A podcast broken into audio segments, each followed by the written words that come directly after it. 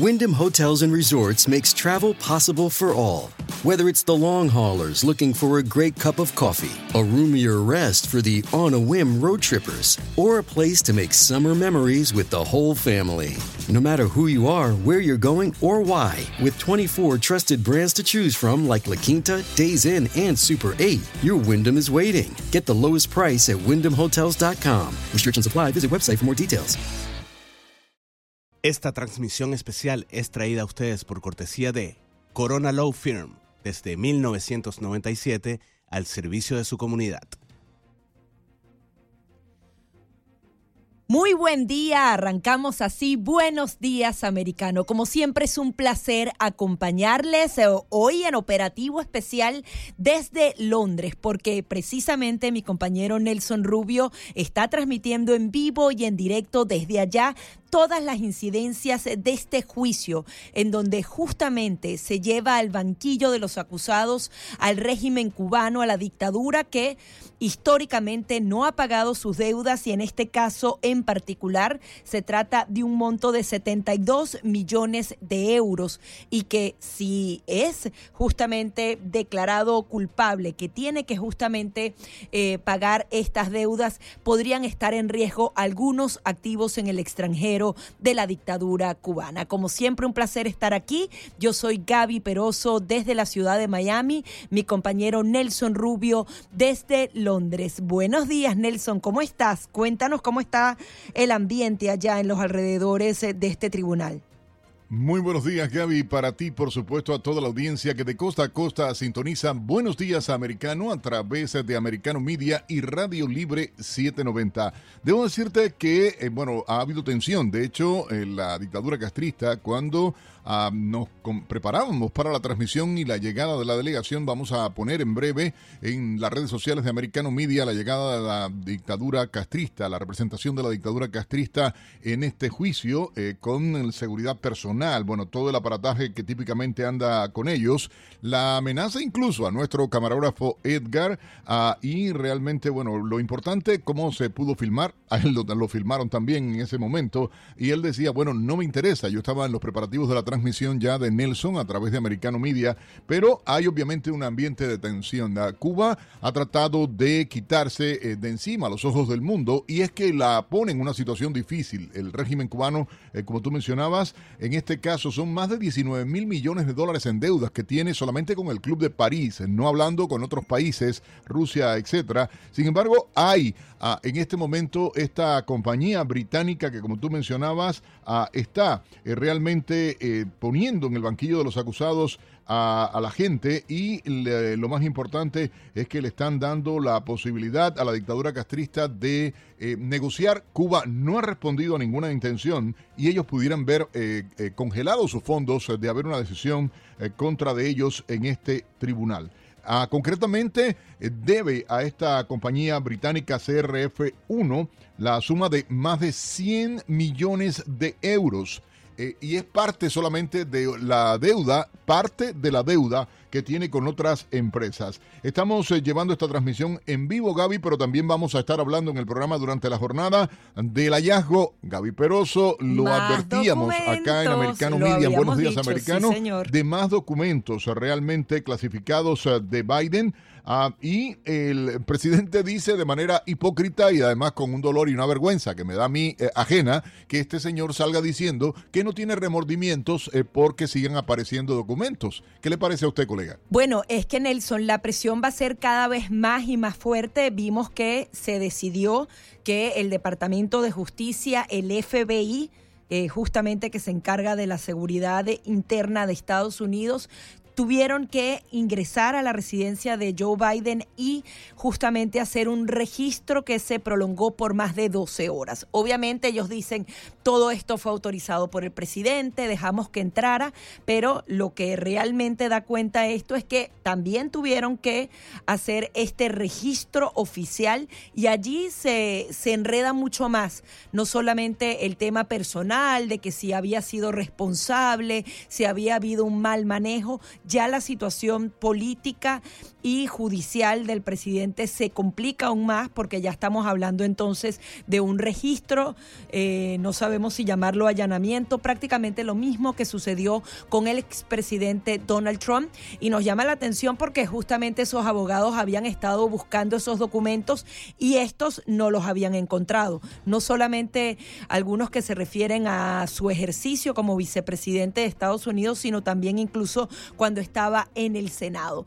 Pareciera que la presión también viene del lado demócrata, tú también lo has venido diciendo y también lo hemos ratificado aquí en Americano Media. Parece que hay un grupo importante de los demócratas que se quiere asegurar que Joe Biden no sea el candidato para el 2024 y están poniendo presión. Ojo, también definitivamente las instituciones de este país deben funcionar no solamente para investigar el tema de los documentos clasificados, que sería algo grave, pero que quizás no tuviera mayores, tal y como se dijo cuando estaba en su apogeo el caso del expresidente Donald Trump, sino de todo el manejo alrededor de, por ejemplo, este centro de pensamiento que recibía donaciones anónimas del Partido Comunista Chino. Al parecer también hay fondos que provienen de Ucrania todo el mal manejo con su hijo que no tenía la experiencia necesaria para ser nombrado en altos cargos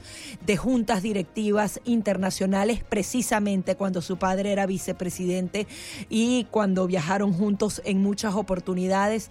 El Congreso tiene que poner la lupa a todas las relaciones comerciales, todo lo que podría ser tráfico de influencia mientras el actual presidente fue vicepresidente en la administración de, Barack Obama. Son muchos temas. Adicionalmente, Nelson, el tema de la economía Vemos que los bancos y las grandes empresas ya se están preparando para este 2023. Pero pareciera el gobierno, Gaby, hay que decirlo de esta manera, pareciera que la administración Biden está ajena a todo eso. O sea, ellos siguen hablando de no sé qué, pareciera vivieran en otro planeta, bueno, hablan no de que la inflación carros en Estados Unidos. y es algo que yo creo que es grave. O sea, los principales ejecutivos de los principales bancos de Estados Unidos, de hecho, la propia Reserva Federal ha advertido de la situación crítica que se vive pero es que el ciudadano común que nos está escuchando y al que invito, por cierto, que puede en esta transmisión simultánea que estamos haciendo desde Miami, desde Londres, eh, de Buenos Días Americano y en toda la programación de Americano Media para dar cobertura a este evento que se está dando acá con este juicio contra la dictadura castrista, sí llama la atención enormemente que ello pareciera, Gaby, que no les importa, igual que el tema de la frontera. O sea, ha salido la información, se supera en un 7% lo que había entrado en, en, noviembre. Pero viste la cifra, es, increíble. 241 mil personas en un mes. Imagínate tú la población completa de un condado. Son prácticamente 8 mil personas diarias entrando por la frontera. Esa cifra golpea duramente a la administración de Joe Biden y también las cifras de despidos masivos de empleados de las compañías tecnológicas. Estamos hablando de Intel 20 mil. Tesla redujo el 10% de su plantilla. Amazon está haciendo 18 mil despidos. Microsoft 10 mil. Meta 12 mil. Twitter casi 4 mil. Y así va la lista una y otra vez. Y el tema de la inflación bajó el combustible. Eso hizo que las cifras de inflación bajaran. También un poco lo de la venta de vehículos y vivienda. Pero la comida que es lo que más golpea al ciudadano común, sigue aumentando mes a mes y eso al parecer no es tomado en cuenta por la administración de Joe Biden, no se están tomando las medidas, más bien estamos, te están pidiendo que los ciudadanos se endeuden cada vez más, que ese techo de la deuda suba sin ningún tipo de condiciones. Pero cuando peor es la, actuación de la administración Biden, Gaby, porque además decir eh, en la Casa Blanca que Biden eh, eh, pide que no haya ningún tipo de recorte, que no haya ningún tipo de condicionamiento por parte de los republicanos en la Cámara de Representantes, me parece hipócrita y obviamente es que ellos tienen su propia agenda donde han gastado miles de millones y donde han endeudado a todo el mundo en este país, que es lo, más grave realmente de lo que está viviéndose. Y eso yo creo que sí es ah, bien peligroso, Gaby. Sí, definitivamente la situación económica del país es muy delicada, se habla de, recesión o que se hagan una cantidad de fenómenos alternos. Por ejemplo, los bancos, Nelson, se están preparando porque es posible que muchos ciudadanos comunes comiencen a dejar de pagar sus deudas con las tarjetas de crédito. ¿Por qué?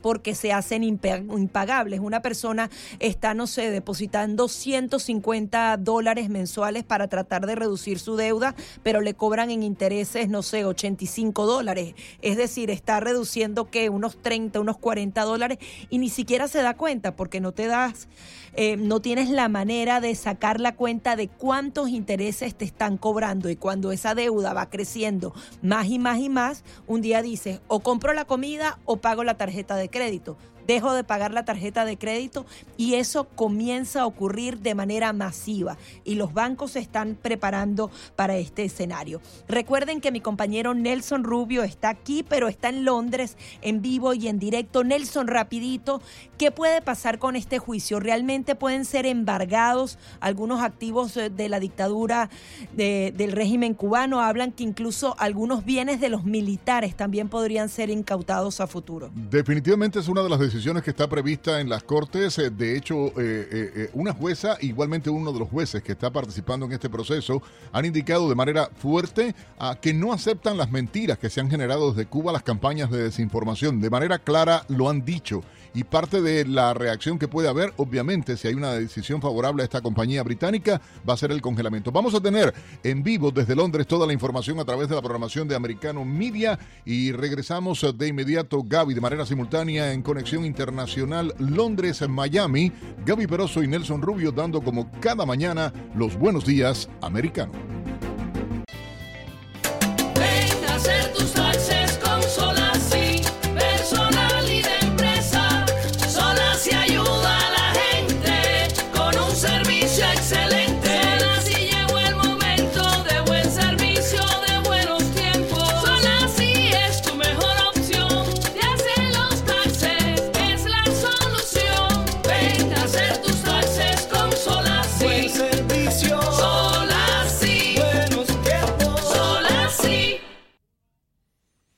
Y por supuesto, si desea hacer usted sus taxes, eh, tiene que hacerlo a través eh, de Solasi, la principal cadena hispana para hacer taxes en todo el sur de la Florida. Ocho oficinas disponibles en todo el sur de la Florida. Llame para hacer su cita al 305-223-3388. 305-223-3388. Continuamos con más informaciones aquí en Buenos Días Americano. Recordemos que estamos eh, de cobertura especial con Nelson Rubio desde Londres.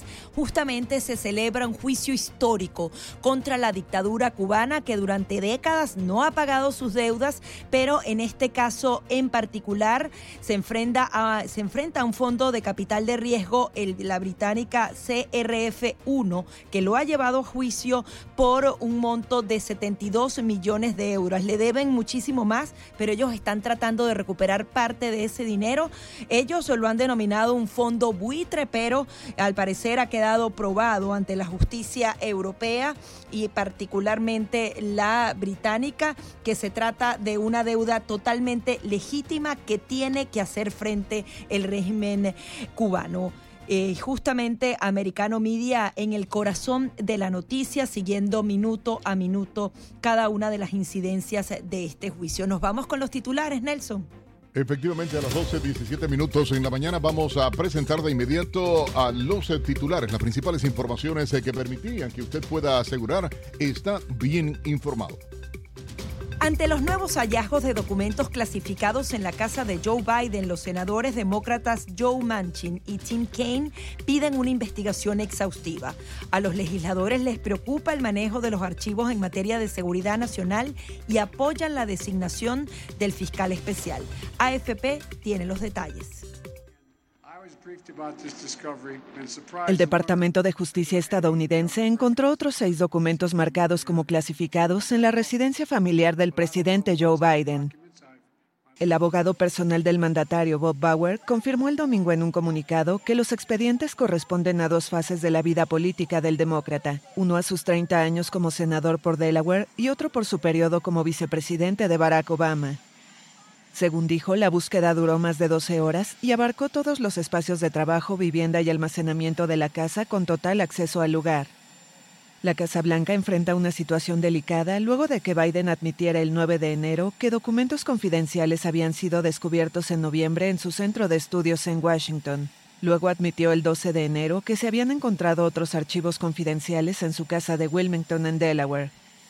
Una ley de 1978 obliga a los presidentes y vicepresidentes estadounidenses a enviar todos sus correos electrónicos, cartas y otros documentos de trabajo a los archivos nacionales. Sus abogados aseguran que Biden se llevó estos archivos sensibles sin darse cuenta y subrayan que coopera plenamente con la justicia. El caso es especialmente sensible para Biden, que evalúa su candidatura a la reelección en 2024. Aunque los casos no son comparables, el expresidente Donald Trump, quien busca postularse, también está siendo investigado por haber llevado varias cajas de documentos oficiales a su residencia en Florida y por supuesta obstrucción de los esfuerzos del gobierno para recuperarlos. El Departamento de Justicia encomendó las investigaciones a fiscales especiales en busca de evitar cualquier acusación de parcialidad.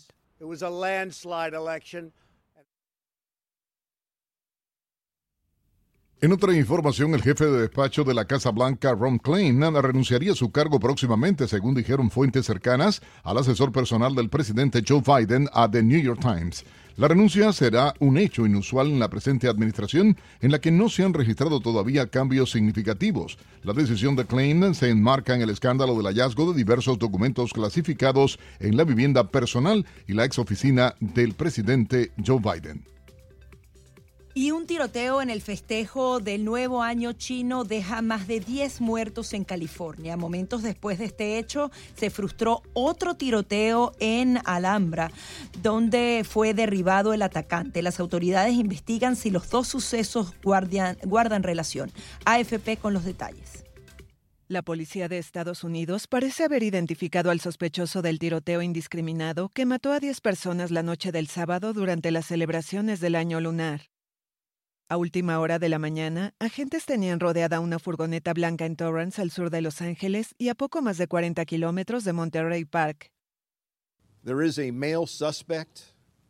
Hay un sospechoso masculino que huyó de la escena y permanece pendiente hasta este momento. Nuestra descripción muy preliminar ha sido descrita como un hombre asiático y eso es de la escena aquí en Monterey Park. Las autoridades confirmaron el fallecimiento de cinco hombres y cinco mujeres en un salón de baile en la localidad de Monterey Park, con mayoría de población de origen asiático. Al menos 10 personas resultaron heridas, algunas de gravedad. El sheriff también describió un segundo incidente cercano en Alhambra que tuvo lugar unos 20 minutos después, en el que un hombre asiático armado entró en un estudio de baile, pero fue abordado y desarmado. El hombre se dio a la fuga y no se reportaron heridos. El presidente Joe Biden dijo que sigue de cerca el incidente, mientras que la vicepresidenta Kamala Harris condenó el ataque desde Florida. Quiero abordar la tragedia de lo que sucedió en mi estado natal en Monterey Park, California. Un momento de celebración cultural y otra comunidad más ha sido destrozada por la violencia armada sin sentido. Este tiroteo fue el más mortífero desde la matanza de Uvalde, Texas, que dejó 22 muertos en una escuela primaria el 24 de mayo pasado. En otra información de carácter nacional, el gobernador de Texas, Greg Abbott, decidió renovar la declaración de desastre de seguridad fronteriza. En un comunicado señaló que como mandatario regional emitió una proclamación de desastre el 31 de mayo del 2021, certificando que el aumento de personas que cruzan ilegalmente la frontera entre Texas y México representaba una amenaza continua e inminente de desastre para varios condados de Texas y para todas las agencias estatales. Ante esta situación, Abbott enmendó la proclamación y modificó la lista de condados afectados para volver a declarar un estado de desastre para ciertos condados del estado de Texas y para todas las agencias estatales afectadas por este desastre. China registró 13.000 muertes por COVID en una semana después de que un funcionario indicara que gran parte del país ya había contraído la enfermedad. Hasta el 12 de enero los decesos estaban calculados en 60.000 según funcionarios sanitarios. Registros de la consultora independiente Airfinity calculan que los fallecimientos pueden llegar a 36.000 diarios durante el año nuevo lunar.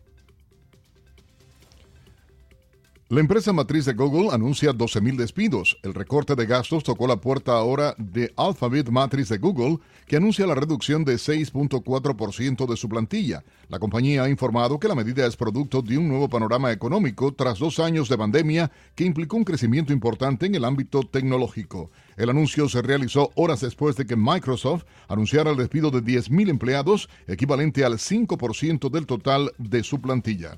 Nuestro colega Pablo Quiroga nos trae ahora la noticia tecnológica del día.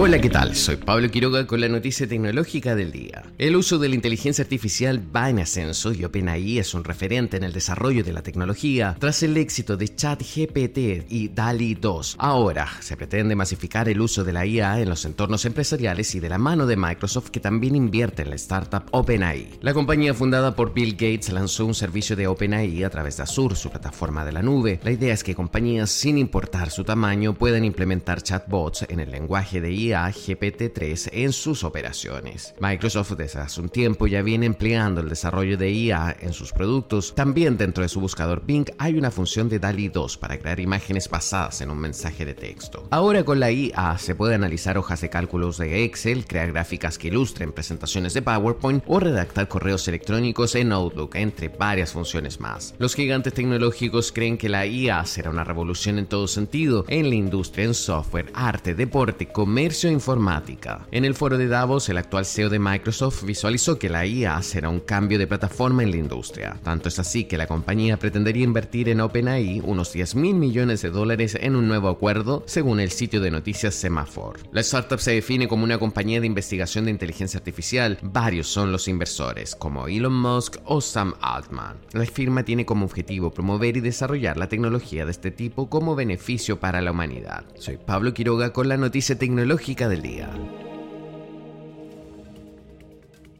Agradecemos a nuestro compañero Pablo Quiroga por esta interesante información y recuerden, estamos en cobertura especial desde Londres durante todo el día. Nuestro compañero de aquí de Buenos Días Americano, Nelson Rubio, estará llevando en vivo todas las incidencias y de manera exclusiva lo más destacado de este juicio histórico contra el régimen castrista.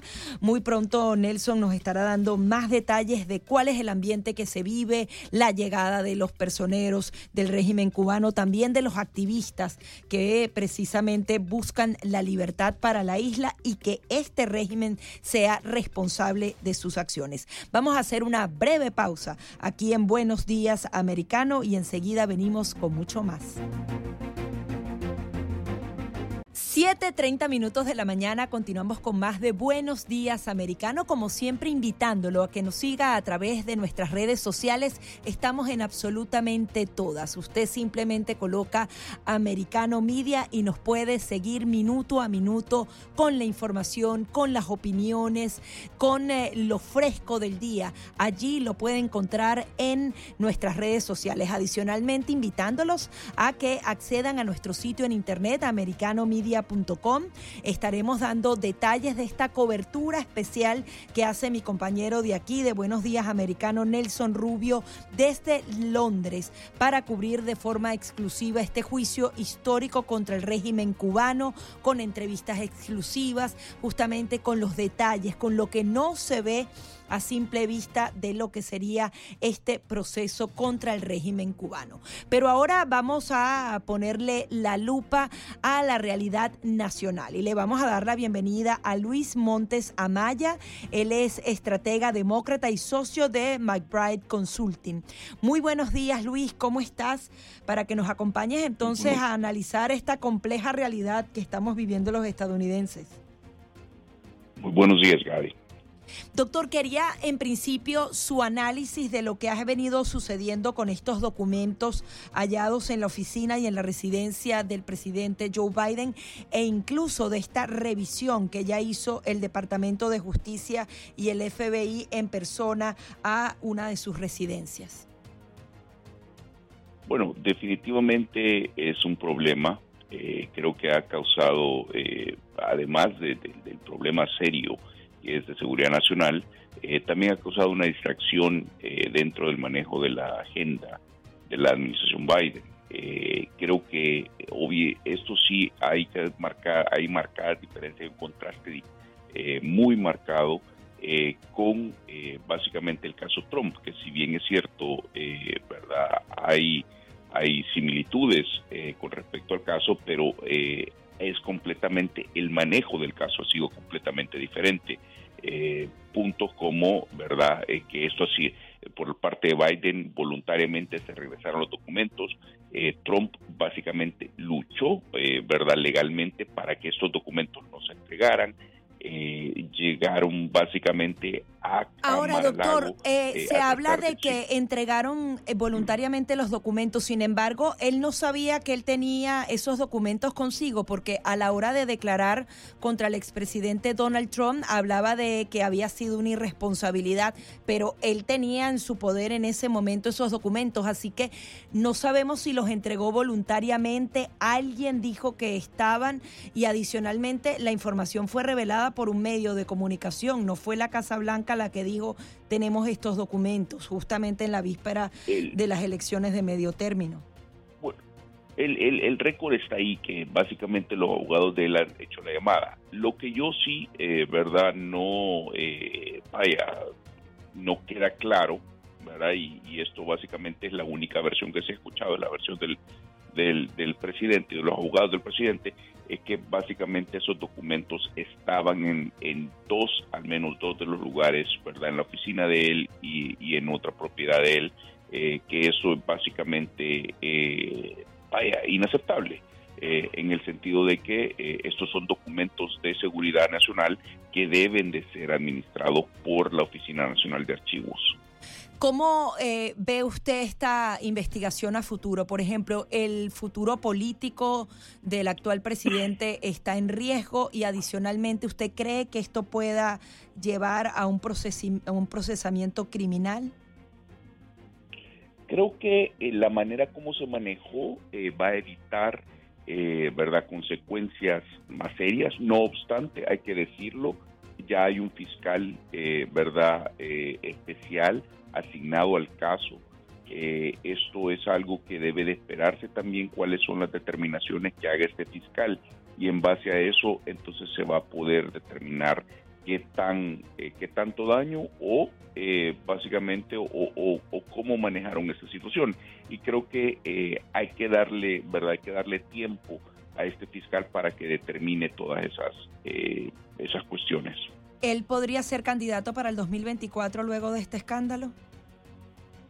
Hasta el momento, eh, Gaby, ¿verdad? Como no se sabe nada más, es, el, es el candidato, ¿verdad? Él es el incumbente por el, por el Partido Demócrata. Eh, y creo que, eh, ¿verdad? Ese es básicamente eh, por el momento lo, lo que se tiene. ¿verdad? Habría que esperar, habría que, que, esperar, ¿verdad? Un par de semanas más para ver cuál es el anuncio que se hace y en base a eso eh, hacer el análisis respectivo. Sí, en línea de sucesión le correspondería a la actual eh, vicepresidenta Kamala Harris eh, poder postularse a esas elecciones de 2024. Coméntenos un poco cómo ha visto la imagen que ella tiene ante la opinión pública en los últimos meses. Bueno, eh, yo creería que sí, en, teoría, verdad, hay una hay una línea de sucesión. Eh, no creo que esto, eh, verdad, al final, yo creo que si el presidente Biden anuncia que él no va a correr, van a haber varios candidatos que van a tirar, verdad, se, van a tirar a la contienda. habría que esperar. Creo que la, la vicepresidenta, si bien es cierto, eh, ¿verdad? Ha tomado un par de asuntos eh, como, como de ella. Eh, creo que, ¿verdad? Todavía no se le ha visto un rol, ¿verdad? Más prominente. creo que, ¿verdad? La, la misma, digamos, el mismo contexto político en el que se vive, ¿verdad? Ha, ha hecho que el presidente básicamente tenga una, una una figura bastante eh, central en, esta administración, eh, ¿verdad? A diferencia de quizás otros vicepresidentes en el pasado. ¿Y por qué cree que sucede esto? eh, Porque justamente ella era un emblema de una mujer de otra raza, era mujer, eh, justamente se le daba una importancia especial, sin embargo, ella ha quedado disminuida, no sabemos si la propia administración la esconde, cada uno de los vicepresidentes anteriores, el mismo Joe Biden y el vicepresidente Mike Pence, tenían una personalidad y un peso específico en cada una de las administraciones, pero no lo vemos de la misma forma con Kamala Harris, a pesar de que justamente era una de las banderas del Partido Demócrata. ¿Por qué Sí, cree que sucede? Yo no creo que sea una acción deliberada de parte de la administración. Eh, lo que sucede es que básicamente en el contexto que ella, eh, verdad, ejerce como vicepresidenta, eh, quieras o no, eh, y en base a las fortalezas también que ha tenido el, el presidente en respecto, con respecto al contexto, eh, creo que ahí es donde ha habido una, una, vaya, una diferenciación con respecto a las otras vicepresidencias. Pero Eh, más bien él ha sí tenido es que debilidades como- que ella podría eh, suplir como una persona joven, enérgica, eh, para, para revitalizar el gobierno. Y, y pareciera que algunos errores en declaraciones, eh, quizás risa fuera de lugar, equivocaciones muy graves en política exterior han hecho que la guarden un rato para, para tratar de evitarse este tipo de escándalos. ¿Usted cree que eso ha influido? Esto no es nada, no, no, no es nada normal, digamos, recordemos Dan Quayle, ¿verdad? En la administración Bush hay varios, bueno, el mismo Al Gore en la, en la, en la- como vicepresidente de Bill Clinton, creo que esto es algo normal de los eh, de, de- la vicepresidencia. Eh, lo que sí es que, eh, ¿verdad? Ella ha jugado un rol en los asuntos que ella ha hecho, en los temas que ella ha hecho, que, que ha tomado, ¿verdad? Relevancia eh, pero eh, sí, yo creo que en la manera como esto se ha desarrollado, eh, verdad, estamos en un en un periodo bastante eh, difícil, verdad, con respecto eh, a todas las demás cuestiones que se están que se están tratando. Y creo que es donde ahí quizás no haya encontrado una un, nicho, digamos, para poder desarrollar y poder levantar, vaya, la, la imagen en ese, en ese particular nicho que, que se necesita. Ahora, ¿cree que ella debería aprovechar este momento político viendo que Joe Biden está debilitado con todo este tema de los documentos? Creo que ella está en una posición bastante, eh, verdad, ventajosa como vicepresidenta de la República para, eh, vaya, hacer el caso que ella pudiera ser eh, la, la sucesora.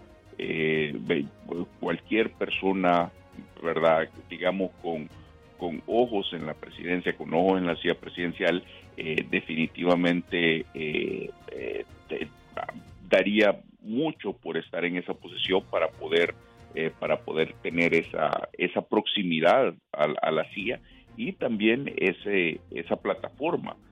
Así que habría que ver, habría que esperar. Yo creo que sí, en ese sentido ha habido bastante disciplina en el Partido Demócrata. Nadie se ha eh, adelantado a los a los hechos y eh, verdad habría que esperar el- en realidad habría que esperar la decisión del presidente Biden eh, sobre una posible reelección Muchísimas gracias, doctor, por estar aquí.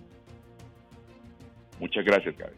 Luis Montes Amaya, estratega demócrata y socio de McBride Consulting, justamente analizando esta realidad de los documentos, el nuevo paquete de documentos hallado al presidente Joe Biden y también el rol que podría jugar políticamente la actual vicepresidenta Kamala Harris. Vamos a hacer una breve pausa y al regreso vamos a tener mucha más información en vivo y en directo desde Londres con nuestro compañero Nelson Rubio. No se retire.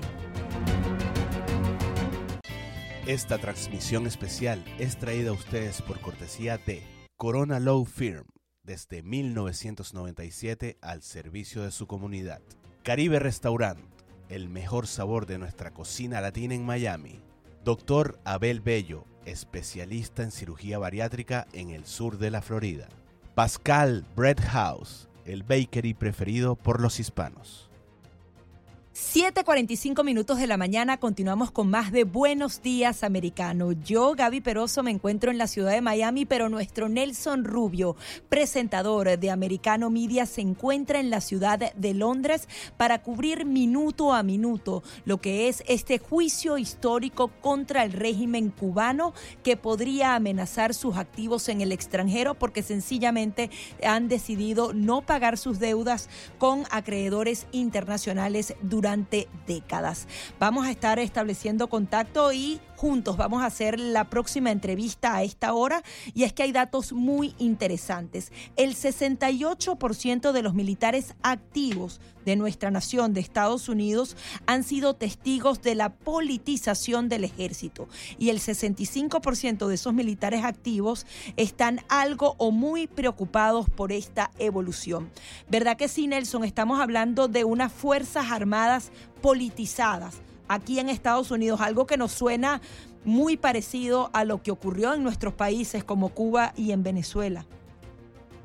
Y es que, Gaby, lamentablemente la sensación que están viviendo los propios eh, militares eh, norteamericanos, el descontento que hay, la ideologización, el tema de politizar el servicio. Sencillamente las Fuerzas Armadas cuando juramentan lo hacen para defender los derechos, la libertad y la democracia de todos los estadounidenses en la administración demócrata ha habido, bueno, primero todo tipo de cosas, eh, leyes que se han querido aplicar, afectando, en mi opinión personal, el compromiso de los militares norteamericanos con eh, eh, el ejército, y no porque ellos no quieran, sino porque están politizando temas, están tratando de llevar temas que nada tienen que ver con el servicio, la defensa, la libertad de la democracia, la libertad de esta nación.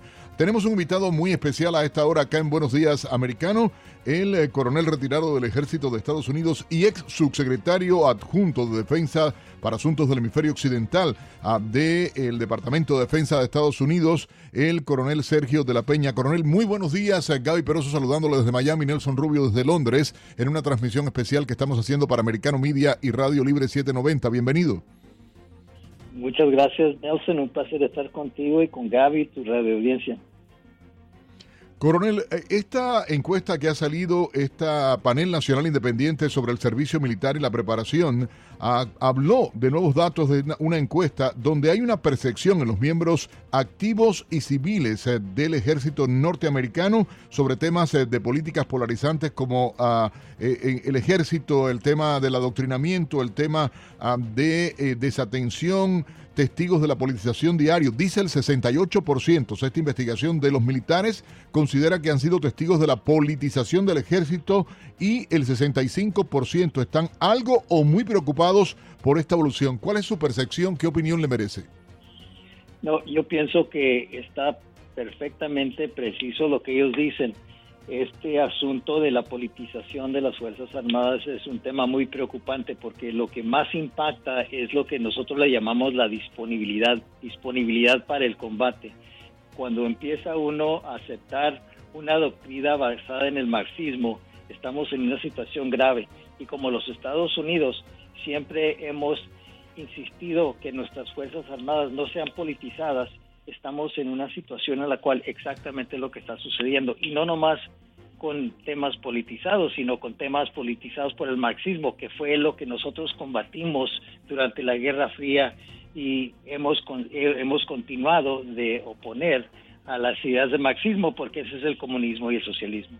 Sí, incluso hay temas bastante sensibles dentro de los cuerpos militares. Se habla, por ejemplo, de permitir el servicio sin restricciones a las personas transgéneros, que el cambio climático sea la principal amenaza de seguridad nacional. Al parecer el 70% opinó que lo ven así, pero hay otro tema que a mí me preocupa aún más, que es la reducción de los estándares en la aptitud física para igualar las condiciones. Eso ocurre mucho en los países latinoamericanos, como que todo el mundo físicamente tiene que bajar el estándar para que entren otros, pero precisamente estamos hablando de los militares, que tienen que ser los más aptos, los más fuertes, los que finalmente completen su carrera militar porque eso justamente los fortalece contra enemigos extranjeros.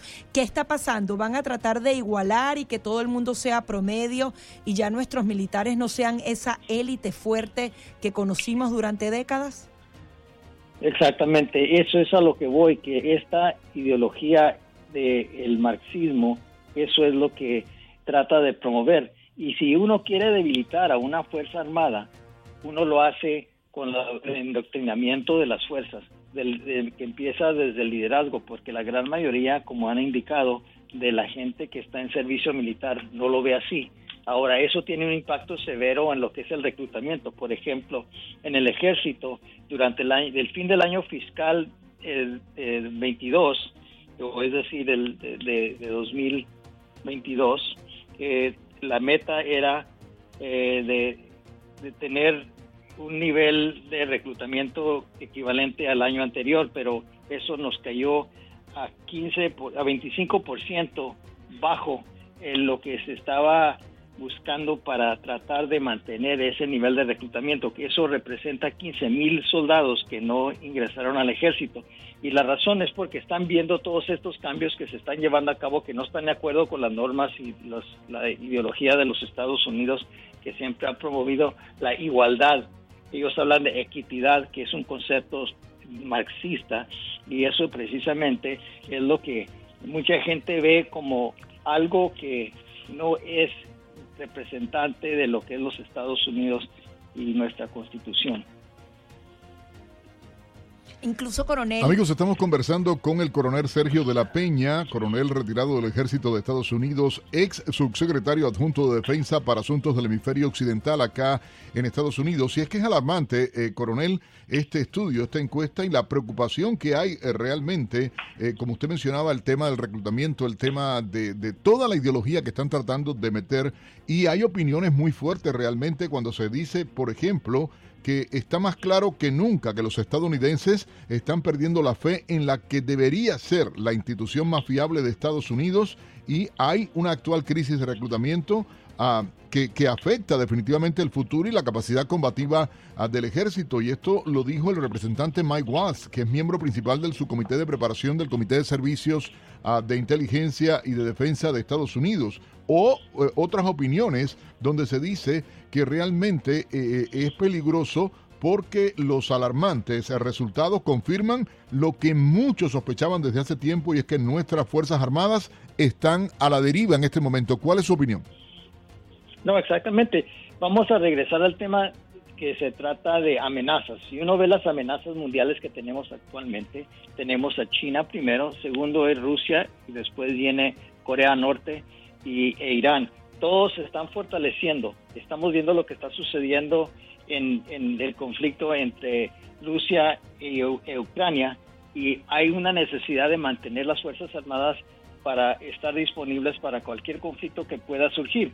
Cuando uno empieza a reducir las Fuerzas Armadas porque no tiene la confiabilidad del pueblo norteamericano, obviamente es sumamente preocupante. Y cuando empezamos a ver aquí en nuestro hemisferio el nivel de Ah, de gobiernos que ahora están simpatizantes a estas ideologías y estamos viendo lo que está sucediendo en, países como en Perú, en Chile, en Colombia, en Brasil, en Honduras, donde han elegido a presidentes de, la, de la izquierda, es decir, los que siguen el marxismo, eh, es, es preocupante. Y cuando uno no tiene una fuerza capaz para estar lista y disponible para enfrentar esas amenazas. Eso es preocupante y todavía más cuando el reclutamiento no está al nivel que se requiere para mantener unas fuerzas armadas adecuadas. Y luego tenemos además... Sí, coronel, se nos agotó otro problema. Sí, dime. Se nos agotó el tiempo, lamentablemente. Era Sergio de la Peña, coronel retirado del Ejército de Estados Unidos y ex subsecretario adjunto de Defensa para Asuntos del Hemisferio Occidental. Ya venimos con mucho más de Buenos Días, Americano. 8 en punto de la mañana continuamos con más de Buenos Días Americano y como hemos venido diciendo durante toda la mañana, desde las 6 en punto de la mañana, Nelson Rubio se encuentra dando cobertura especial a este juicio contra la dictadura cubana. Y Nelson quería saber un poco cuál es el ambiente que se vive allá, si en los días posteriores van a haber manifestaciones. Eh, justamente hablabas de la presión, de que trataron de amedrentar a tu camarógrafo, el régimen cubano cuando llegó a este juicio. Coméntanos un poco los pormenores, lo que no se ve eh, normalmente detrás de la noticia, tú que estás ahí en el corazón de la noticia en Londres. Mira, Galvi, estamos en vivo y reiteramos a toda nuestra audiencia, Americano Media Radio Libre 790, somos el único medio que en vivo se encuentra desde Estados Unidos acá en Londres, en esta transmisión simultánea, por supuesto llevando ustedes todo lo que está aconteciendo. Continúan llegando a las personas acá a eh, esta sede de la Real Corte, estamos transmitiendo a vía telefónica, con la internet, con la computadora rápido para poder aprovechar y poder estar al aire con la información. Efectivamente, y ya se publicó, pueden entrar ustedes a Twitter, Americano Media, para que vean las imágenes de la llegada de la dictadura castrista. Representantes de seguridad personal del régimen castrista, eh, bueno, trataron de amedrentar a nuestro camarógrafo Edgar Galvis, eh, poniéndole, eh, tratando de filmarlos mientras él veía la llegada. En una aparatosa llegada allí, a ese lugar, llamaba la atención enormemente el modo en que ellos estaban manifestando, conversando y el momento de la entrada. También tenemos imágenes que más adelante vamos a poner el momento de la entrada de representantes cubanos que han ya estado llegando de diferentes organizaciones de cubanos exiliados libres en países de Europa, también de Canadá. Pudimos conversar con el doctor Elías Amor, a Gaby y también con eh, Eloy Viera Cañive, que es, eh, cubano radicado en Canadá, en Canadá y, y, tenemos el testimonio de ellos con relación a lo que representa este juicio y te propongo escuchar sus declaraciones. Este proceso judicial no solamente trata de una deuda de 72 millones, como han dicho los voceros del régimen castrista, sino que lo que hace es poner en entredicho toda la política de deuda de Cuba desde mediados del siglo pasado. Nelson, justamente háblanos de las personas que se han acercado allá. Hay manifestaciones, hay gente que apoya y hay gente que está en contra. Mira, en este momento, para mañana se ha convocado la embajada castrista a seguidores del comunismo, a izquierdistas acá en Londres, para participar en Los cubanos han convocado para mañana martes a una marcha a frente a las cortes y luego van a ir en una eh, marcha eh, una manifestación inicialmente y van a ir en una marcha para protestar frente a la embajada de la dictadura castrista en la capital británica. Se estima a que alrededor de 100 cubanos estén llegando en las próximas horas acá a la capital británica. Ya hay un grupo de ellos que se encuentra aquí, que han venido para manifestarse en contra y mañana, eh, de hecho, la policía ha advertido, eh, aquí en Londres no hay que sacar permiso para hacer manifestaciones, simplemente hay que advertir que va a ocurrir. O sea, tú anuncias, voy a manifestarme en tal lugar.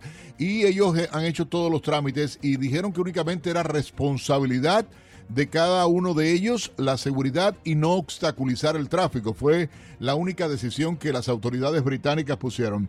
Ah, como te decía, pudimos conversar también con Eloy Viera Cañive, cubano, un jurista, abogado cubano, insatisfecho, por supuesto, y denunciante de todo esto que está ocurriendo. Escuchemos brevemente un fragmento que vamos a tener más declaraciones eh, durante nuestra programación, pero ahí tenemos sus palabras sobre este proceso.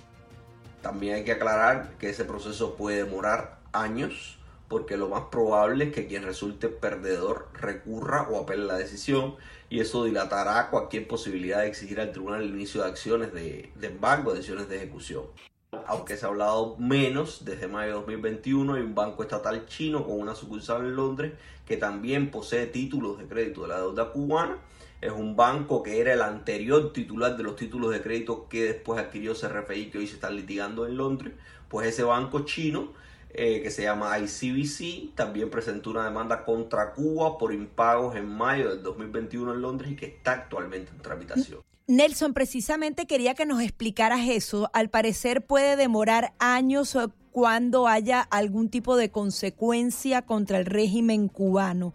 ¿Qué te dicen, eh, qué, te han comentado los expertos con respecto a esto? ¿Realmente ellos van a pagar por todas estas deudas o siempre terminan alcanzando algún tipo de negociación y condonación de la deuda?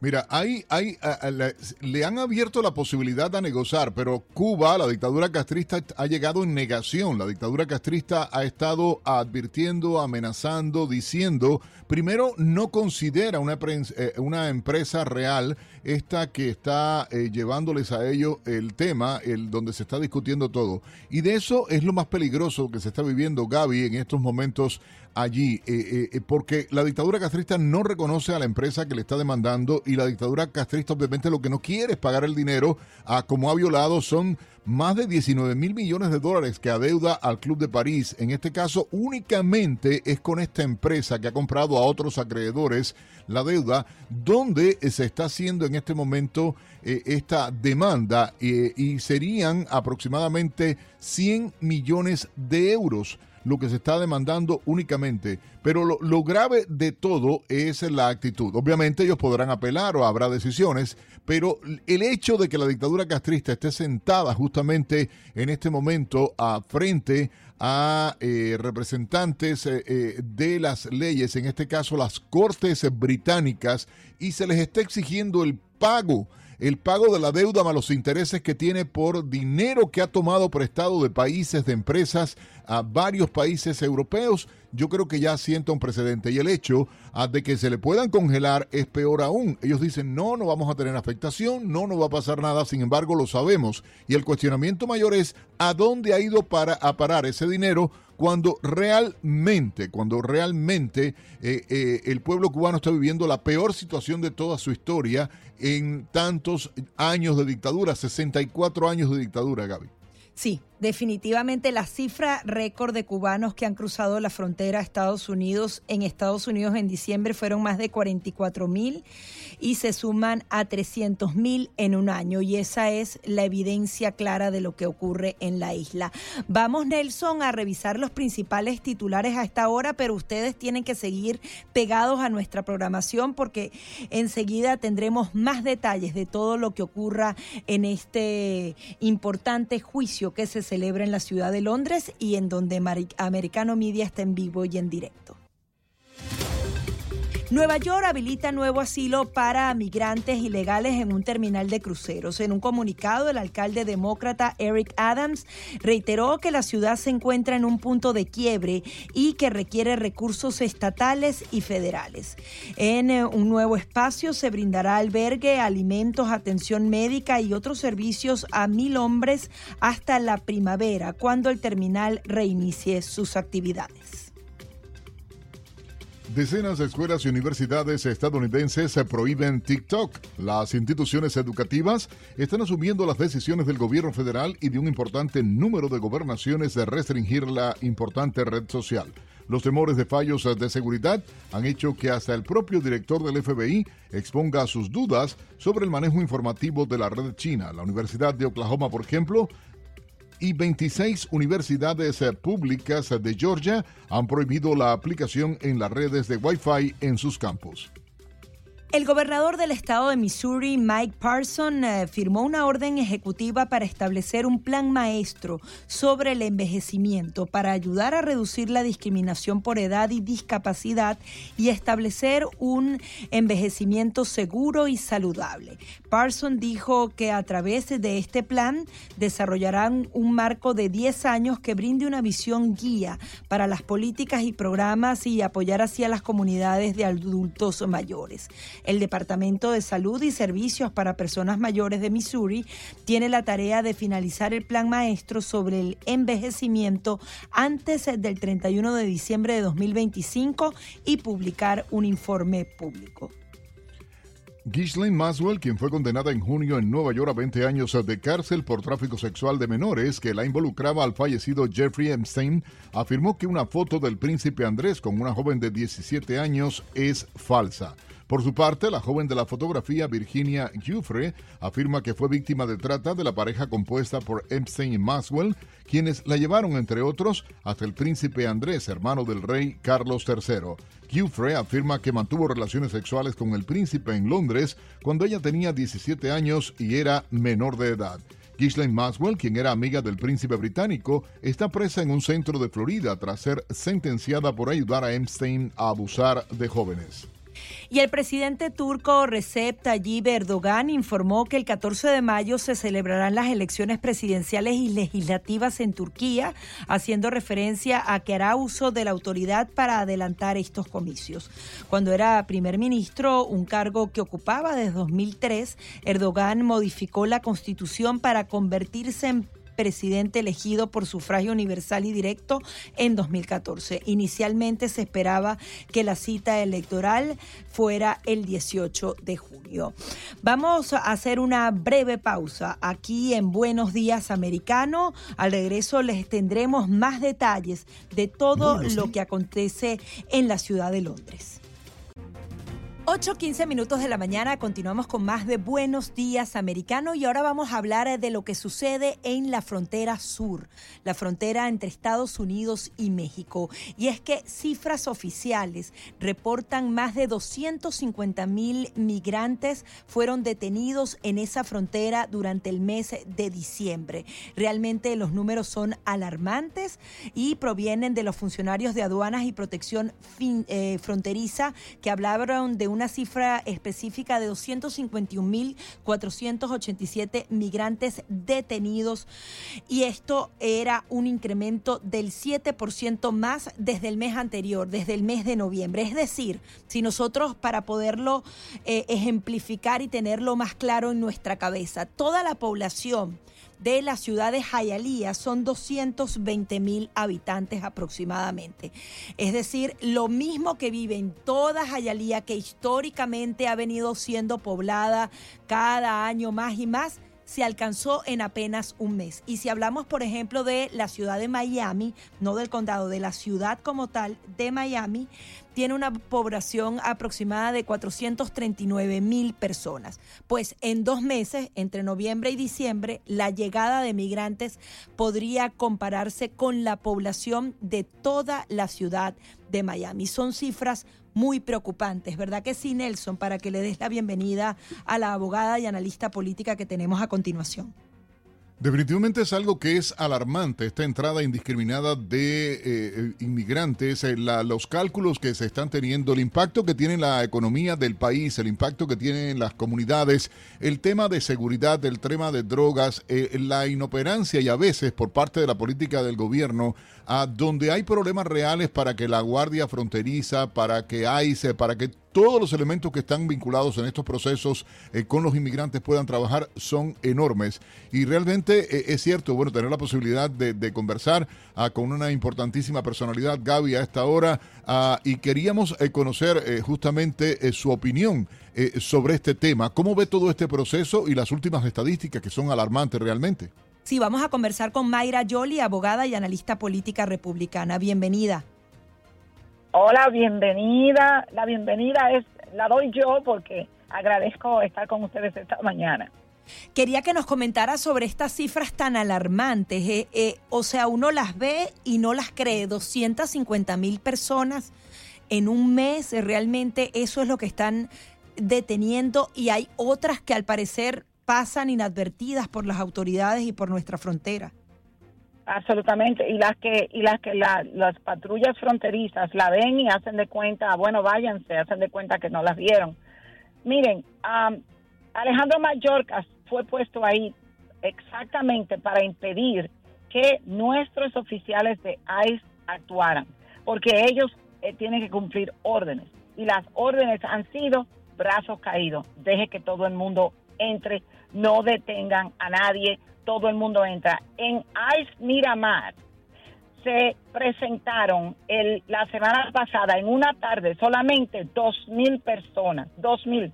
Tienen a los oficiales de Miramar trabajando hasta las 8 de la noche e incluso tarde, sábados, para poder, para poder, ellos son, eh, como ellos me dicen ellos mismos, nosotros solamente somos un, un red tape.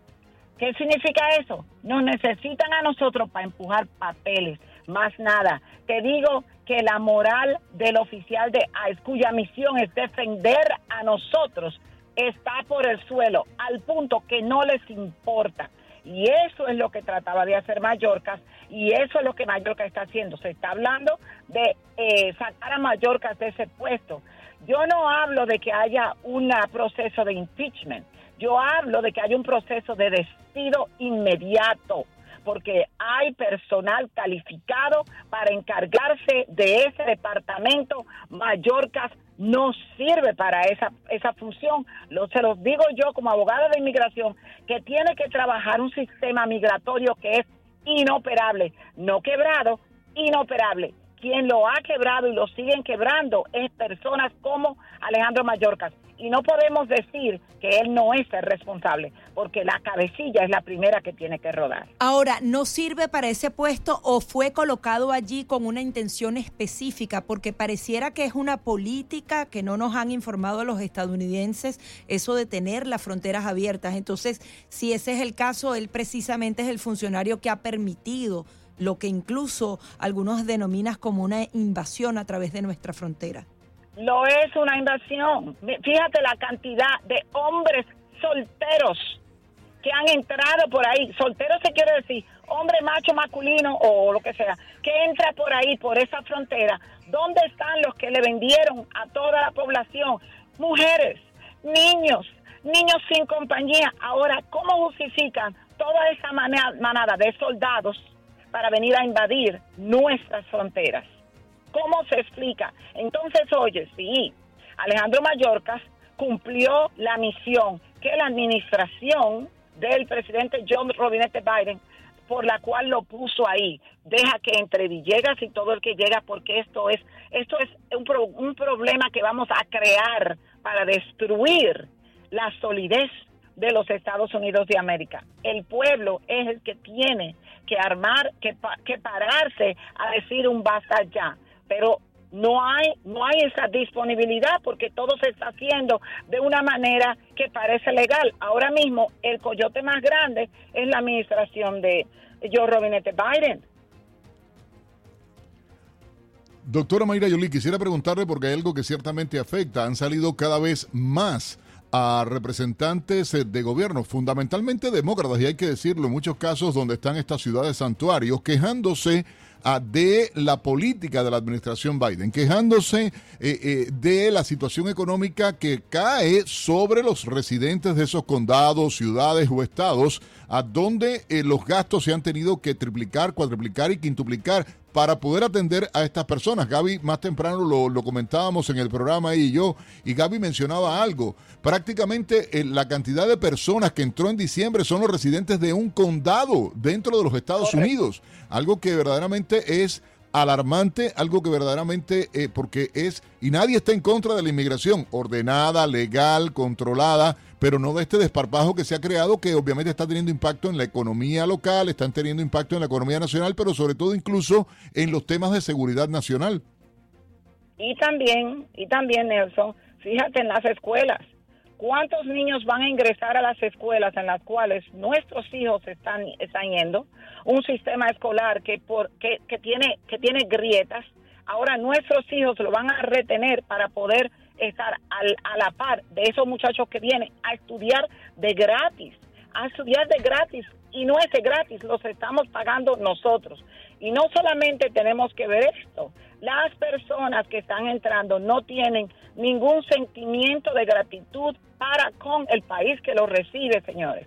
Los Estados Unidos no puede, no debe y no tiene que acoger a toda esa cantidad de personas. Fíjate que no solo estamos hablando de los que ellos interceptan. Estamos hablando también de los que se van por entre, por entre las grietas. Estamos hablando de los 30 mil que entran cada mes. Estamos hablando de los que entran por el agua, los que entran por el aire, los que vienen con visa y no se van, los que vienen de Canadá sin tener que presentar visa, vienen con el ESA y se quedan. Entonces, ¿hasta cuándo vamos a seguir resistiendo con una administración como esta? Y fíjate que los oficiales de ICE me dicen a mí, de ahora mismo están todos para el lado de la izquierda. Bra, huelga, de, huelga de brazos caídos y los oficiales de ICE no pueden protestar porque no tienen ningún, ningún la unión la unión de, empleados del, de ICE la desmantelaron de manera que el oficial de ICE que se queje de lo que está haciendo, que ellos ven la diferencia de lo que está haciendo Alejandro Mayorkas, ese oficial de ICE va a ser despedido y todos sus beneficios van a ser cancelados. Fíjate tú, Fíjate si es posible. Es que es desastroso, doctora. Y hay algo, hay una estadística que quiero compartir porque salió publicada ayer en Fox News. Los agentes fronterizos de Estados Unidos confirmaron que 1.2 millones de inmigrantes ilegales se escaparon de las autoridades mientras cruzaban la frontera bajo la administración del presidente Biden. Esto lo dijeron ayer fuentes del Departamento de Aduanas y Protección Fronteriza de los Estados Unidos, los CBP, que es como se llama en inglés, a Fox News. 1.2 millones de inmigrantes ilegales escapados, escapados totalmente del control de las autoridades. Exacto, y los que vienen fíjate Nelson, cuando entran por la, por la frontera, vienen a caer a Miami y entonces le dan eh, citas para venir hasta la oficina de Miramar a Miami. Algunos le dan citas, algunos le dan parol, algunos le dan unos 220 Es una, es medalaganariamente o a ciegas que lo están haciendo, pero fíjate, es a propósito, es a propósito para de esa manera desestabilizar. No solamente que esas personas la vayan a usar para votar demócrata, es para en lo que el hacha va y viene desestabilizar, porque la persona que piense eso no me afecta a mí, ojo, le va a afectar la cantidad de personas. Por ejemplo, ¿cuántos rumanos no has visto tú por las esquinas? ¿Qué es eso? ¿Desde cuándo Rumania entra por aquí? Doctora, Mayra Yoli, vamos a tener que, terminar lamentablemente por una cuestión de tiempo. Nos gustaría muchísimo tenerla con nosotros en el programa y hoy en esta transmisión simultánea desde la capital británica en Londres y desde Miami de Buenos Días Americano. Ya regresamos.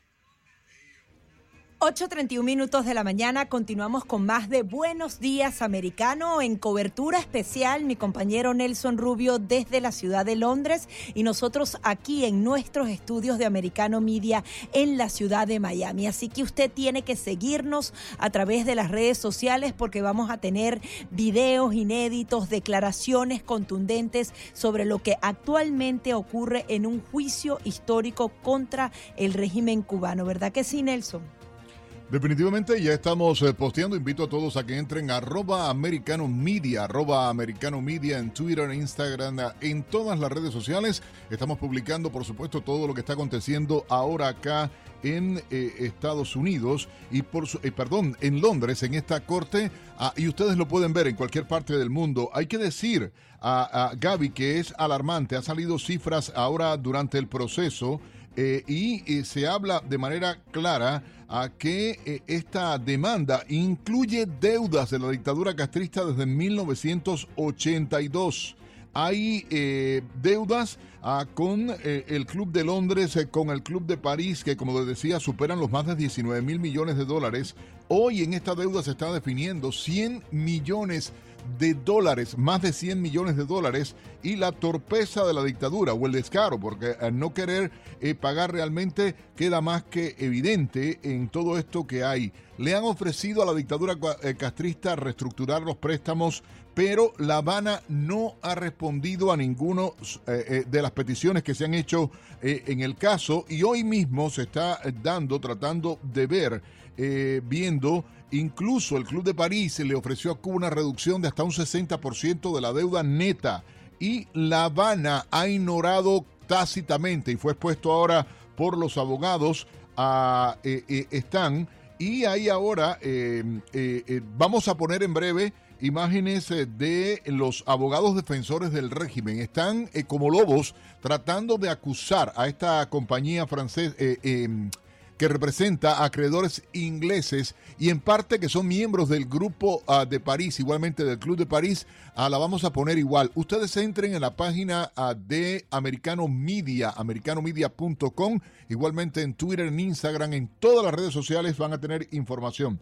las estadísticas que van saliendo son verdaderamente eh, fuertes y em, eh, han salido. Ahí, ahora se retiraron. Parte en este momento me indica a nuestro productor eh, Edgar Galvis que se han retirado parte del grupo de los ah, abogados de la defensa castrista de la sala. En este momento han salido ellos de la sala y tenemos imágenes eh, eh, que vamos a poner de nuestro camarógrafo eh, cayéndole atrás a este grupo de abogados del régimen castrista contratados acá, una firma reconocida británica muy ligada a la izquierda internacional, muy ligada a George Soros. Gaby, vamos a tener imágenes en exclusiva del momento de la salida de ellos de este tribunal eh, no sabemos a ciencia cierta, vamos a tener comunicación ah, igualmente desde dentro de la sala para poder llevar a ustedes datos en los próximos momentos a través de Americano Media Radio Libre 790. Quiero invitarles, reitero, a que entren a nuestras redes sociales.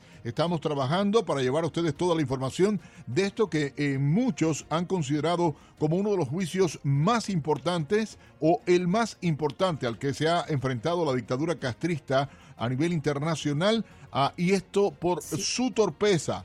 Hoy son los cubanos de hoy y los cubanos de mañana los grandes perdedores. Han hecho un alto, me acaban de confirmar, regresarán a las 2 de la tarde, hora de Londres, 2 de la tarde, hora de Londres. Aquí tienen ustedes eh, tres horas de regreso. Ah, se ha hecho un alto para almorzar. Acá son las 1 y 35 minutos ah, de la tarde. Se ha hecho un alto para regresar a las 2 de la tarde a las sesiones acá. Vamos a estar llevando a ustedes, por supuesto, toda la información. Reitero, a través de Americano Media y Radio Libre 790, el único medio americano media con presencia aquí frente a los tribunales de la Corte Real de Londres. Información que usted está viendo de manera exclusiva ah, por primera vez y en manera directa desde la capital británica. Estamos ah, transmitiendo en vivo de manera simultánea desde Miami en nuestros estudios centrales y desde Londres. Eh, por cierto, la temperatura actual en Londres, menos 2 grados a, eh, eh, centígrados a esta hora, igual a 28 grados Fahrenheit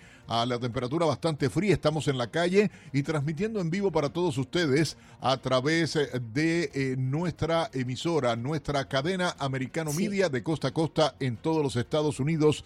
Gaby, regreso contigo. Y es que es increíble, Nelson, como uno de los pocos argumentos que tiene el régimen cubano es decir que este fondo de inversiones que justamente adquirió esta deuda completamente de manera legal, simplemente ellos lo califican de fondo buitre. Al parecer incluso directivos de los bancos cubanos dieron la autorización y el régimen de Cuba para no pagar procesó a esos directivos de los bancos como siempre hacen, tarde o temprano eh, traicionan a sus propios funcionarios, a los que les son leales a la dictadura castrista, fueron procesados, fueron condenados a años de prisión justamente para buscar una excusa de que ellos no estaban reconociendo esta deuda y que se trataba de esos fondos buitres. Eso lo ha utilizado, por ejemplo, en muchas ocasiones también la, el gobierno de los Kirchner para no pagar sus deudas y es increíble que lo hagan de esta manera.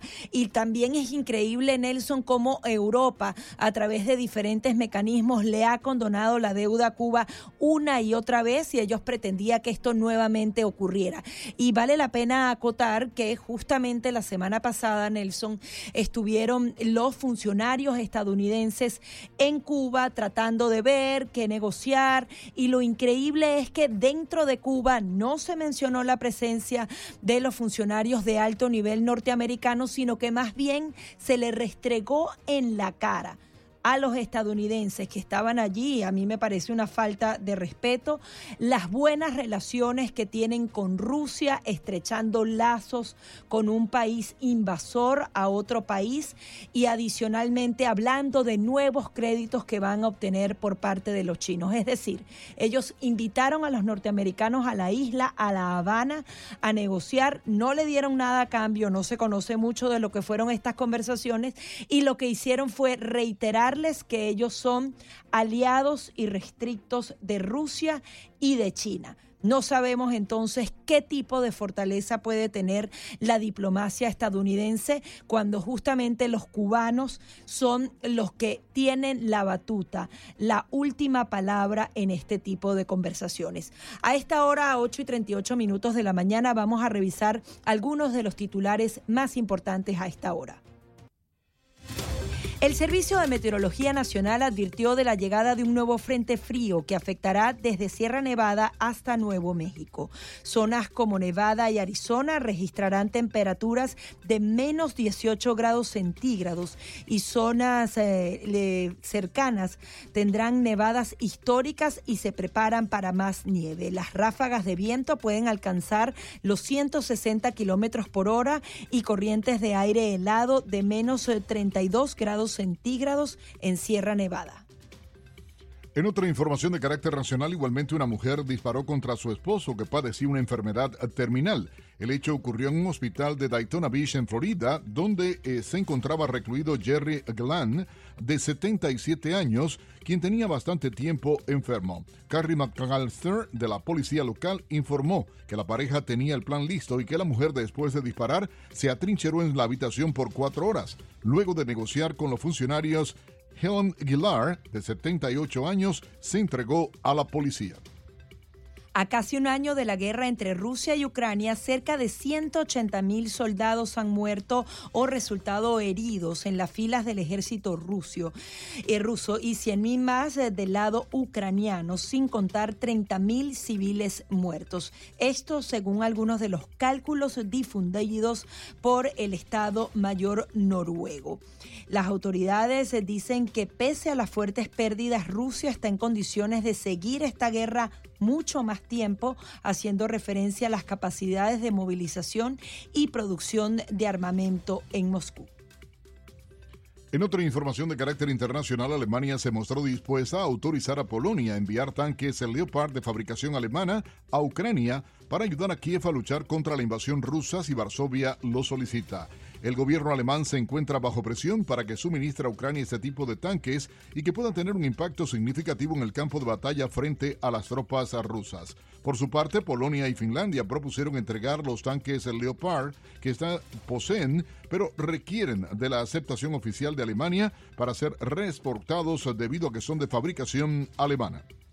Y despiden a Lisa Marie Presley. Cientos de personas se reunieron en el jardín delantero de Graceland en Memphis para despedir y recordar la vida de Lisa Marie Presley, que falleció el 12 de enero a sus 54 años de edad por un paro cardíaco. Vamos a hacer una breve pausa aquí en Buenos Días Americano.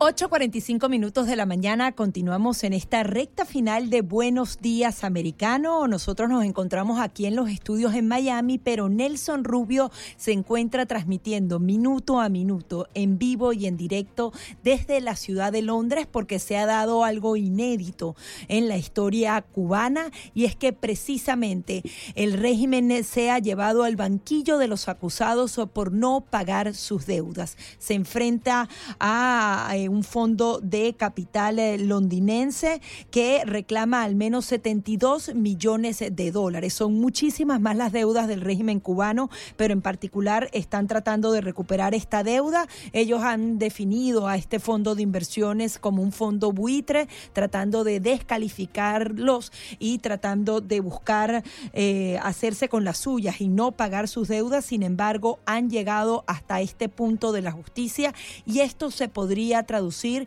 en congelación de bienes e incluso a futuro algunas incautaciones. Mi compañero Nelson Rubio se encuentra desde allá y desde allá también, Nelson, vamos a seguir analizando la política nacional, todo este tema del Departamento de Justicia, que ellos mismos en persona junto al FBI han hallado más documentos clasificados en la casa del presidente Joe Biden, quien dice no tener remordimientos. Por supuesto, saludar a uno de los nuestros y muy respetados. Realmente me da mucho gusto poder saludar a nuestro colega Jesús Márquez, a uno de los presentadores eh, de uno de los programas más escuchados eh, de Americano Media.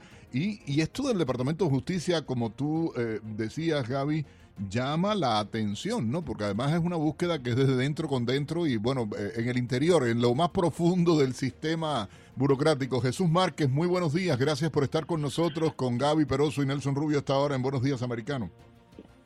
Muy buenos días, ¿cómo están? Saludos a ti, Gaby, y también a Nelson. Gracias por tenerme. Jesús, ¿cuál es tu lectura de esta visita ya oficial, el FBI, el Departamento de Justicia visitando en persona? No lo quieren eh, decir allanamiento, pero al final fue el registro de morada. Eh, ¿Lo puedes comparar un poco con lo que sucedió con el expresidente Donald Trump? No, para nada, y falta mucho para que eso sea comparable. Mira, lo que yo describo acá es corrupción, doble moral y también hipocresía. Para empezar, esta, esta nueva registro por parte del FBI en la casa de Biden, para empezar, llega muy tarde, Dos, eh, según tenemos entendido, el mismo, la misma Casa Blanca fue la, lo que lo pidió. O sea, no fue nada comparable porque no llegaron rompiendo la puerta, no llegaron de sorpresa, no, no llegaron 30 a 40 agentes del FBI este, eh, con una orden de cateo. Y eso es lo que me molesta a mí porque hay una clara doble moral. Debieron haber, una, registrado la casa desde hace dos meses, no hasta ahora.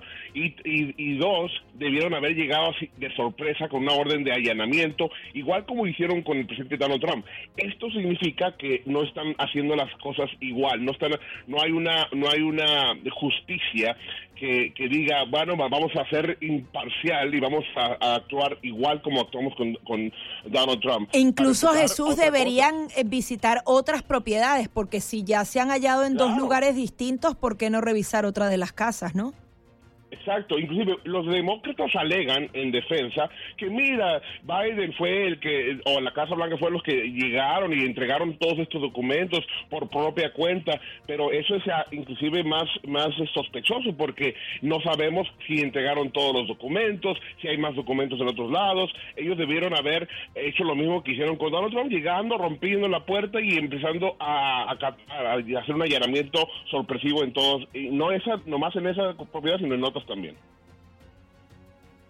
Ahora, Jesús, ¿cómo ves el futuro político del actual presidente? ¿Crees que también los demócratas lo están echando a un lado para el 2024, para su candidatura?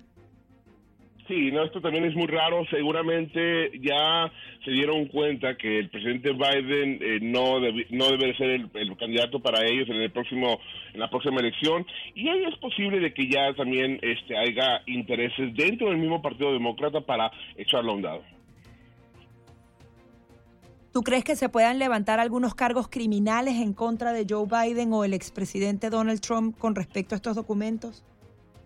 El Departamento de Justicia seguramente lo va, lo va a defender eh, a escondidas o por detrás de cámaras, pero lo bueno de todo esto es de que paralelamente a la investigación que ya está armando el Departamento de Justicia, hay otras dos investigaciones por parte del Congreso de los republicanos en la Cámara Baja, en el, Comité Judicial y también en el Comité de Supervisión. Hay ya este, dos investigaciones y si esas dos investigaciones siguen bien de cerca la otra investigación, posiblemente si veamos justicia en este, en este tipo de casos. Vamos a ver qué pasa.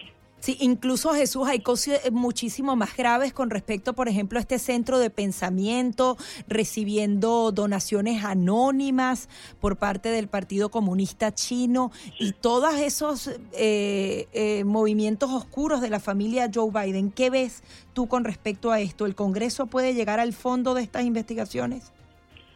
Sí, mira, uno de los poderes del Congreso, específicamente el de, el de, supervisión, eh, es que tiene el poder de supina o el poder de citatorio y puede llamar a citación, aunque no es un proceso judicial, al momento de que te llaman a uno de estos, digamos, pueden llamar a Hunter o pueden llamar inclusive al mismo Biden, aunque no cuando sea, todavía cuando sea presidente, pero a otras personas le pueden obligar a que testifique y, y de hacerlo tendría que hacerlo bajo juramento. Y si mienten, entonces sí hay una persecución ya judicial, este puede ser muy grave. Y como dices tú, hay donaciones chinas que tienen que ser aclaradas, hay este la situación de, por ejemplo, Hunter Biden, que el hijo de Biden, que era supuestamente el dueño de la casa y se la rentaba a su papá por 50 mil dólares al mes. Todo esto me huele a dinero lavado inclusive. O sea, hay muchas cosas donde que demuestran que hay preguntas que tenemos que hacer y esas preguntas no se han eh, contestado aún. Ahora, Jesús, estamos ante una campaña presidencial en donde ambos candidatos oficiales, por así decirlo, están siendo investigados por un fiscal especial. ¿Cómo queda Estados Unidos, su imagen internacional con estas dos investigaciones? Bueno, muy mal, pero y volvemos a lo mismo. No hay, hay una doble moral, porque para empezar, el presidente Donald Trump sí tenía el poder y la autorización que le otorga la Constitución de tener esos documentos que tenía. Sin embargo, Biden no, porque era vicepresidente cuando él tenía estos documentos. Inclusive, algunos de los documentos que acaban de encontrar el viernes en su casa, porque encontraron más documentos, datan de la época de cuando, era, cuando él era senador, en el año 1973 al, al, al 80, me parece que era. Eh, estamos hablando de documentos que no tenía ni siquiera autorización de ver de leer ni de tener en su posesión. Finalmente, en 30 segundos, el nuevo nombramiento, el nuevo jefe de gabinete de Biden. ¿Por qué crees que se dio este cambio de última hora? Mira, un nombramiento de una persona que es radical, ya había, o sea, estamos, estamos viendo que está radicalizándose más y más el Partido Demócrata, en este caso la Casa Blanca, y eso es lo que estamos viendo. Ojalá y que eh, pues que el Senado reconsidere y que no haya una confirmación, aunque lo dudo porque ya hay más demócratas en el Senado y esto es la consecuencia de una eh, de una elección que, que, pues, que se perdió en el Senado, vaya. Pues muchísimas gracias Jesús por todos estos interesantes comentarios. Muchas gracias Gaby. Es nuestro compañero Jesús Márquez, eh, uno de los presentadores de Battleground Americano, aquí en Buenos Días Americano. Recuerden que vamos a estar en operativo especial Nelson Rubio en vivo y en directo desde Londres durante todo el día. Ahorita están en un receso, tal y como él lo informaba de primera mano y luego tengo información que quiero rápidamente que acabamos de confirmar. Efectivamente, los abogados que representan al régimen cubano abandonaron la sala pidiendo tiempo para consultas ante la fortaleza de los argumentos que los incriminan. El juez Joseph Hewash, a, cargo del juicio, autorizó la moción y ordenó regresar a la sesión para retomar el juicio a las 2 de la tarde. La defensa del gobierno de Cuba decidió retirar las alegaciones de un supuesto soborno ocurrido en Cuba por parte de los acreedores pese que al menos dos de los funcionarios acusados y procesados en un juicio secreto en la isla por ese presunto delito siguen presos. Todos los detalles, por supuesto, y las imágenes ah, del momento del abandono en breve, en vivo a través de Americano Media. Usted no se despegue para que pueda tener toda la información. Información exclusiva desde Londres. Así despedimos Buenos Días Americano, pero no se retire que enseguida venimos con mucha más información a través de Americano Noticias.